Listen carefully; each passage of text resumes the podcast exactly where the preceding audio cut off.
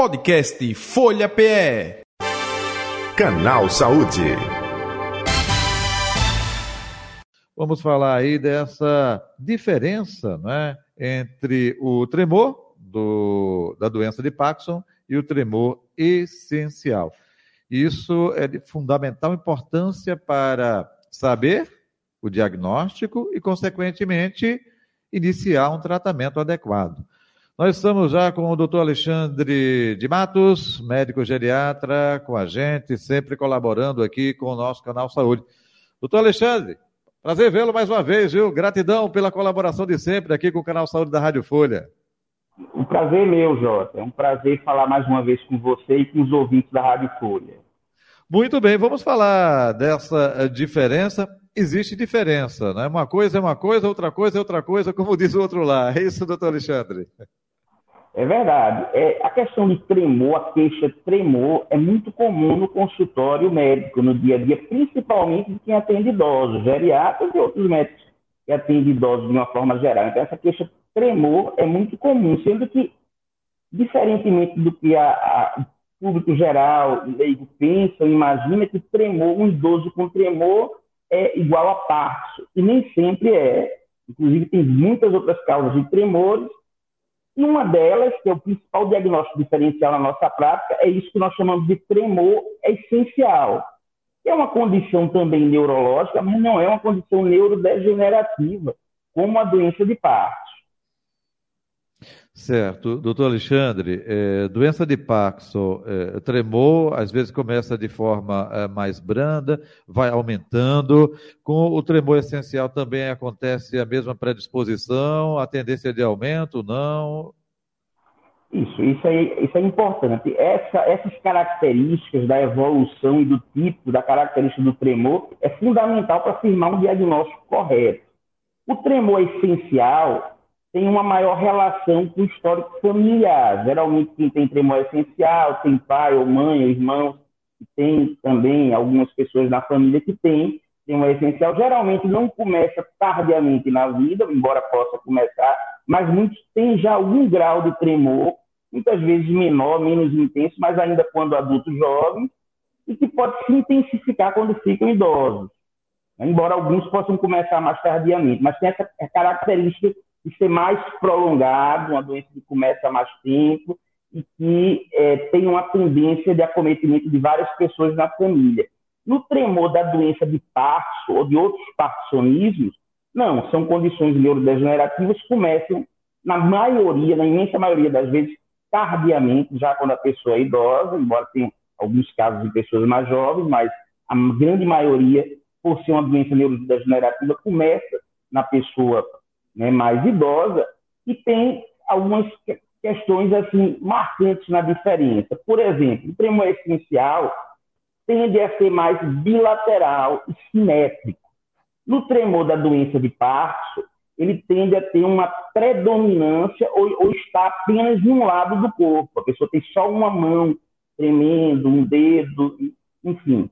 E, no, e o outro é bilateral e simétrico, essencial. É, outra questão também fundamental no diagnóstico é que o tremor é essencial, é só tremor.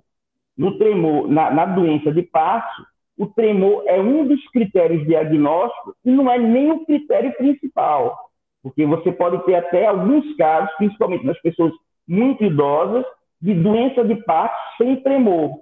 A gente chama Parkinsonismo rígido assimétrico. Então, a questão principal no Parkinson é a diminuição e lentidão dos movimentos, que a gente chama de bradicinesia, e também a rigidez nas articulações, o que leva ao aumento de risco de queda, dificuldade na movimentação, na marcha, alteração do equilíbrio. Isso é marcante no Parkinson.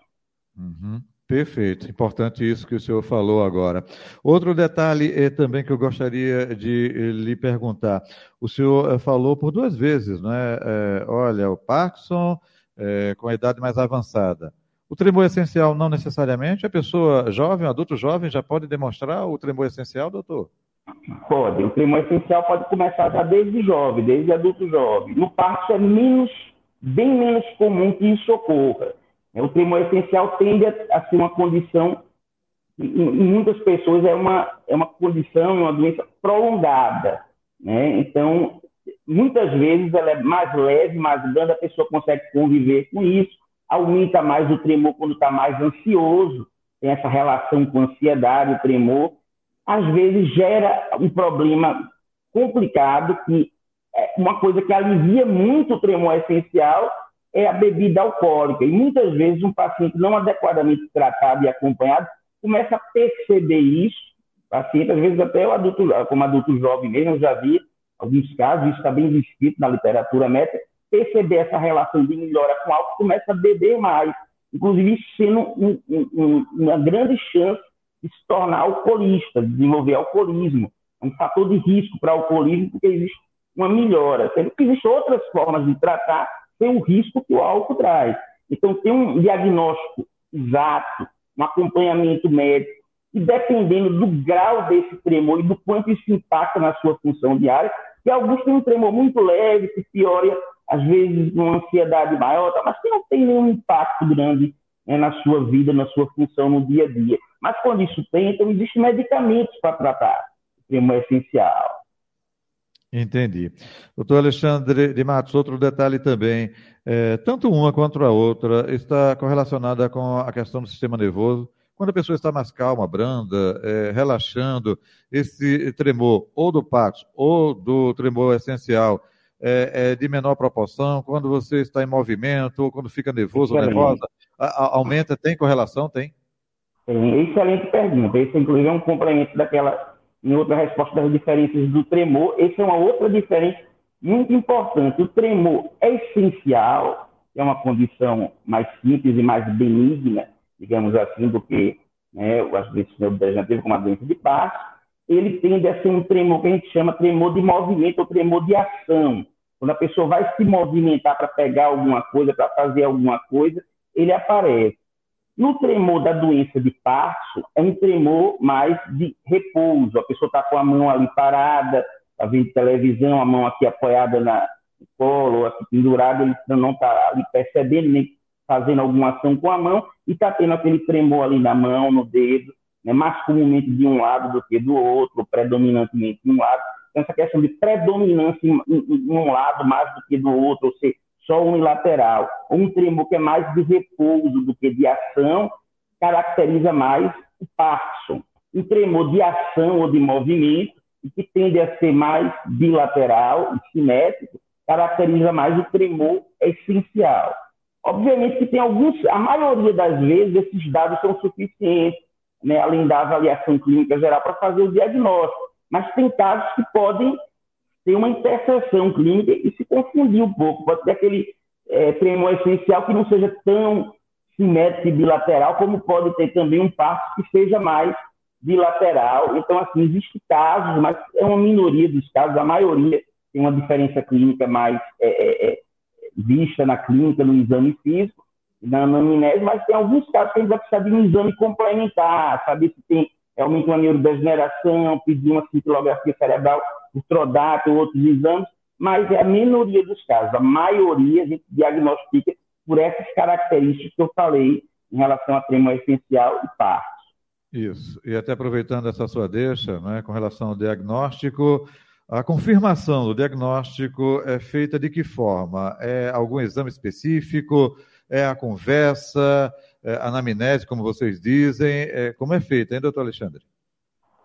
É, a maioria dos casos, o diagnóstico diferencial de tremor essencial e passo é feito pela avaliação clínica, anamnese, os dados clínicos do paciente, o exame físico. O exame físico, nesse caso, é fundamental, porque se existe uma queixa de tremor, a gente vai ver se aquela, a gente paciente tem lentidão dos movimentos, bradicinesia, a gente vai observar se tem uma marcha em passos curtos, arrastados, é, esse tipo de coisa que fala a favor de passo e não de tremor essencial. Ele tem uma marcha mais curta, tá mais, é, um movimento mais lento, tem uma certa rigidez, principalmente quando vai levantar né, da cadeira para começar, para iniciar a marcha, isso aí aponta para passo. O tremor essencial não causa isso. Isso no exame físico a gente consegue distinguir.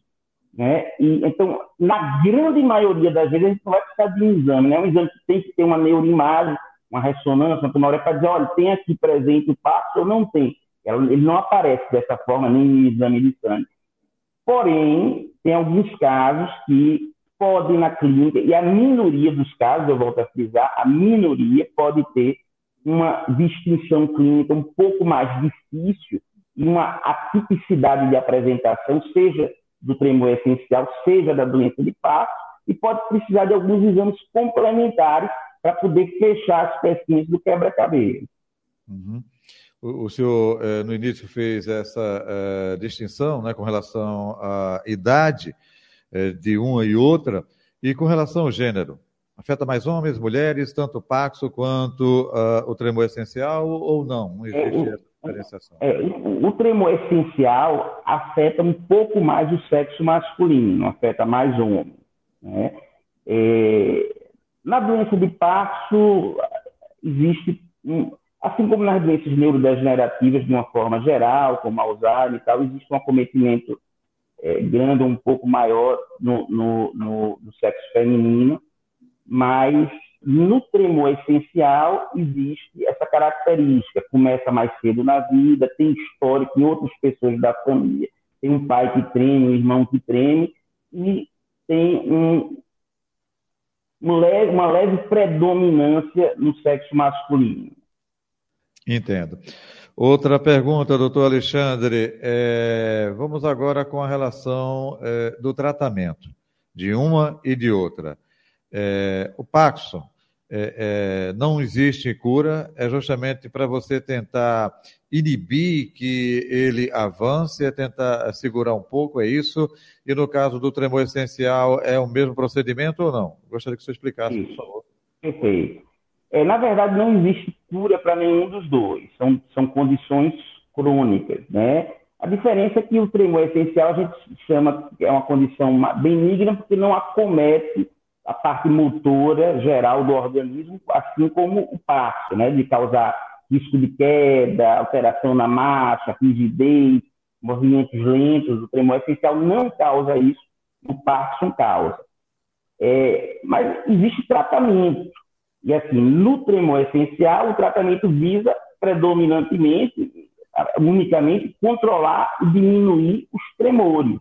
A gente usa na prática mais medicamentos beta-bloqueadores, como propranolol e outros, ou um medicamento chamado primidona, que é muito usado, que é da classe dos antiepiléticos, mas ele não está sendo usado aí uma, como um medicamento antiepilético. É, é, ele tem um efeito antitremor, diminuir os tremores do tremor essencial, a primidona. Então, a gente pode usar esses medicamentos, tem que ver caso a caso, se você tem um idoso já tenha uma, um, uma alteração de ritmo cardíaco, diminuição de frequência cardíaca, outras doenças, como depressão tal, a gente tem que ter cuidado para não usar propranolol, porque a gente pode tentar tratar uma coisa e piorar a outra. Então, a escolha do medicamento não é só para tratar e diminuir os sintomas. Principalmente em idoso, é importante ver de forma geral. Já o parso, o medicamento, ele diminui também o tremor, mas eu diria que a ação principal aí do passo, nesse caso, é para poder melhorar a bradicinesia e a rigidez, tentar melhorar a marcha, o equilíbrio, né, a função motora do paciente. E a gente consegue um bom, excelente resultado, principalmente no início do tratamento. Depois de muitos anos de doença, esse resultado vai diminuindo e a gente aí vai ter que tentar fazer outras associações e tal. Mas além do medicamento, é fundamental, principalmente na doença de Parkinson, o tratamento multidisciplinar. A fisioterapia, a fonoterapia fazem a diferença, uma diferença muito grande nesses pacientes. Ele pode ter alteração de deglutição, de fala, é, ele precisa fortalecer musculatura, melhorar equilíbrio, marcha, estabilidade postural, e aí não é só o medicamento que vai resolver. É, é importante isso que o senhor falou, doutor Alexandre Matos, é, com relação a outras doenças correlacionadas, não é? Porque é, nem sempre é só Paxo, nem sempre é só o tremor é, essencial, não é? É, é, tem outros comprometimentos, diabetes, hipertensão ou outras doenças, então é, tem que ter muita habilidade para saber investigar tudo isso, né? Muito bom, Jota. Essa é uma questão fundamental, porque, assim, em regra, no idoso, principalmente uma pessoa mais idosa, que tenha mais de 75, mais de 80 anos, é mais regra que ele tenha múltiplas doenças associadas do que apresente só o passo, só. Né, é, pode existir um ou outro que tenha só uma ou duas doenças, mas, em regra, esses pacientes tendem a acumular mais de uma doença. Né? Após os 75 anos, mais de 70% vai ter cinco doenças ou mais em associação. Então, o tratamento do, do paciente, quando é feito de forma, seja para o parto ou para qualquer outra doença, de forma desconexa do, de todas essas outras condições, a gente tem um risco muito grande no idoso, no idoso de um medicamento para tratar uma coisa piorar outra. Ou um medicamento para tratar uma coisa interagir com outro medicamento que ele já está usando para outra coisa. Então, essa visão global e ampla do idoso, para poder gerenciar na, e, fazer a escolha adequada que, que não cause interação droga-doença ou interação droga-droga, é fundamental no paciente idoso. Perfeito. E aí vai muito também, não só do paciente, mas às vezes de um cuidador, né, de um familiar. Doutor, essa medicação que ele, eh, o senhor passou, ele piorou, viu? Eh, tem algum Sim. similar? Não, ou outra, não é? é? é? um pouco por aí, né? Esse diálogo muito Exatamente. aberto com, com, a família.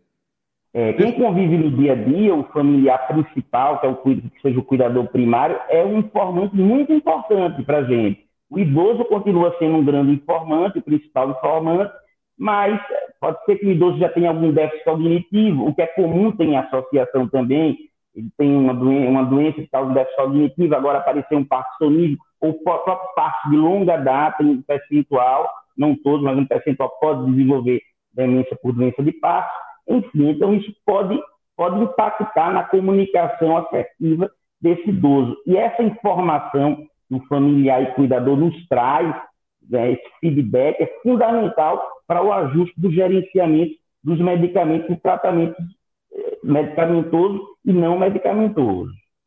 Perfeito. Doutor Alexandre Matos, estamos chegando ao final aqui do nosso canal Saúde. Quer acrescentar algo? É, e aproveitando, é, onde encontrá-lo nas redes sociais ou o próprio telefone, fique à vontade também. Ah, ok. Bom, para finalizar, eu acho que uma coisa que, que, eu gostaria de acrescentar é que a gente tem que ter cuidado com, uma, com algo que a gente chama de etarismo, né, idadismo, velhismo, que é uma visão preconceituosa em relação ao idoso, muitas vezes, talvez na maioria das vezes, não por maldade né, dolosa, mas de achar que, por exemplo, ah, ele está com um pouco de tremor, mas já está com 80 anos, é assim mesmo, está com mais dificuldade de andar e deambular, mas é assim mesmo. Às vezes, um idoso mais idoso não tem nem tremor, como a gente já disse, pode ter só um passo rígido assimétrico, tá andando mais lento ou levando queda e não tem um diagnóstico, porque você acha, ah, mas já tem 85 anos, é, tem que estar assim mesmo, faz parte da idade. Deixa assim de fazer um diagnóstico correto e um tratamento adequado por causa do etarismo, de considerar que a idade é que é responsável e não alguma doença tratável por trás disso aí. Isso ocorre com várias doenças, depressão, Alzheimer e tal, e com Parkinson também e com tremor essencial. É, em relação às redes sociais, eu tenho a, a, é, duas é, é, contas no Instagram, onde eu hoje publico muita coisa dentro de, de temas de geriatria. Uma que é só de publicações científicas de geriatria, mas com uma linguagem para o público leigo, no Instagram, que é o arroba geriatria 360, tudo junto, geriatria 360. E a minha pessoal é arroba geriatra.recife, geriatra.recife, as duas do Instagram. O nosso consultório fica no Instituto de Medicina do Idoso do Recife, IMED, e o PABX é o 3037 8686. Ok, perfeito. Doutor Alexandre Matos, queremos agradecer a sua colaboração de sempre. Estamos já próximo do Natal, então é o momento de desejar ao senhor, familiares, colaboradores, um Feliz Natal, viu? De muita paz, muita luz para todos. E um 2024 com muita saúde para todos nós. E se Deus quiser assim permitir, estaremos juntos aí em 2024, viu? Gratidão. Estaremos sim. Um forte abraço a todos. Tudo de bom. Conversamos com o doutor Alexandre Matos, médico geriatra, nosso convidado de hoje do Canal Saúde. Canal Saúde que vai ficando por aqui. Podcast Folha PE. Canal Saúde.